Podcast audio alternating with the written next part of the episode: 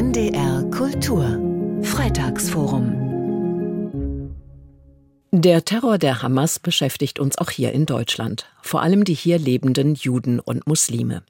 Viele von ihnen sind fassungslos angesichts der Kämpfe und der Gewalt. Und nach den Ausschreitungen bei pro-palästinensischen Demonstrationen wie in Berlin-Neukölln herrscht vielerorts Entsetzen. Vor allem unter Jüdinnen und Juden wächst die Sorge vor einer weiteren Eskalation. Aber viele Muslime fühlen sich zu Unrecht unter Generalverdacht gestellt.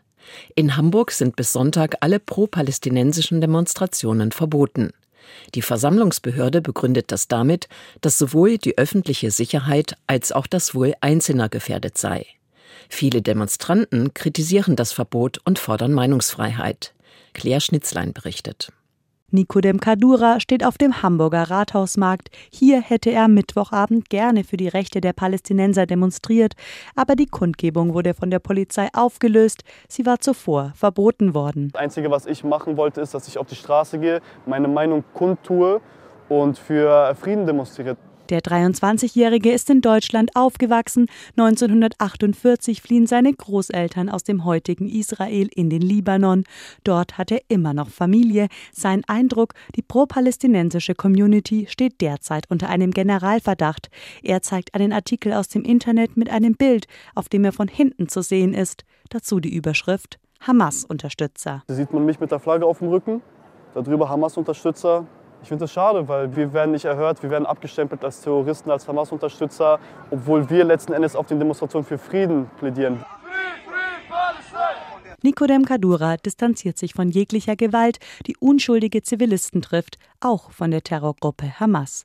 Trotzdem ist er nicht der Meinung, dass bei diesen Demonstrationen insgesamt eine klare Abgrenzung zur Terrorgruppe notwendig wäre. Wir müssen nicht immer gegen etwas sein. Wir müssen nicht gegen Person X sein, gegen Person Y, gegen Partei X, gegen Partei Y. Wir wollen für etwas sein. Wir wollen für Frieden und für Freiheit sein. Jaffa will sich dagegen nicht zu Hamas positionieren. Die 25-Jährige möchte nicht mit ihrem richtigen Namen genannt werden. Sie ist in Deutschland geboren, aber sie fühlt sich als Palästinenserin. Schon seit Jahren ist sie aktiv, unter anderem für den Deutsch-Palästinensischen Frauenverein. Für sie ist das Demonstrationsverbot nicht hinnehmbar. Es hat auch ganz klar äh, rassistische Hintergründe, muslimisch-rassistische äh, Hintergründe, antipalästinensischer Rassismus als Hintergrund auch. Das beleuchtet für mich auch nochmal diese Ungleichheit. Es wird immer Konflikt genannt, aber eine Seite hat eindeutig den militärischen Vorteil. Rassistische Motive, das unterstellt sie den Behörden. So denken viele aus ihrem Umfeld. Deshalb will sie auch für ein freies Palästina demonstrieren. Versammlungen müssen im Allgemeinen friedlich laufen, sagt Ulrich Bartes, emeritierter Professor für Staats- und Verwaltungsrecht an der Humboldt-Universität Berlin. Ist dies in Gefahr, darf es verboten werden.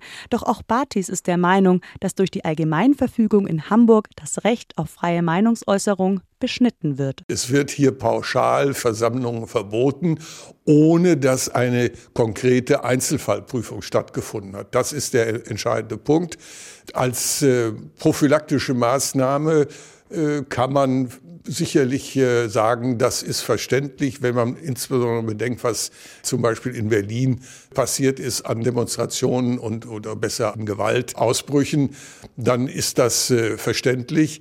Aber das schließt nicht aus, dass im Einzelfall gleichwohl nachgewiesen werden muss, dass wirklich hier die Gefahr von Gewalttaten besteht. Für Jaffa bleibt die Situation mit oder ohne Demos zunehmend belastend, auch weil die Reaktionen auf den aktuellen Konflikt immer extremer werden, vor allem im Netz. Jaffa zeigt auf ihrem Smartphone ein Beispiel. Sechs Terroristenpack, hoffentlich bombt Israel euch und eure verwilderte Sippe die Scheiße so richtig aus dem Leib. Es wird verallgemeinert auf alle Palästinenser, als ob alle Palästinenser äh, Terroristen sind. Die 25-Jährige fühlt sich damit zunehmend auch persönlich angegriffen. Trotzdem will sie sich weiter für das Recht der Palästinenser einsetzen. Auf die Frage, ob sie das Existenzrecht Israels anerkenne, antwortet sie nicht. Claire Schnitzlein hat mit Palästinensern in Hamburg gesprochen. Sie können diesen Beitrag im Internet nachhören auf ndr.de-kultur. Und das Freitagsforum hören Sie jeden Freitag um 15.20 Uhr bei NDR Kultur. NDR Kultur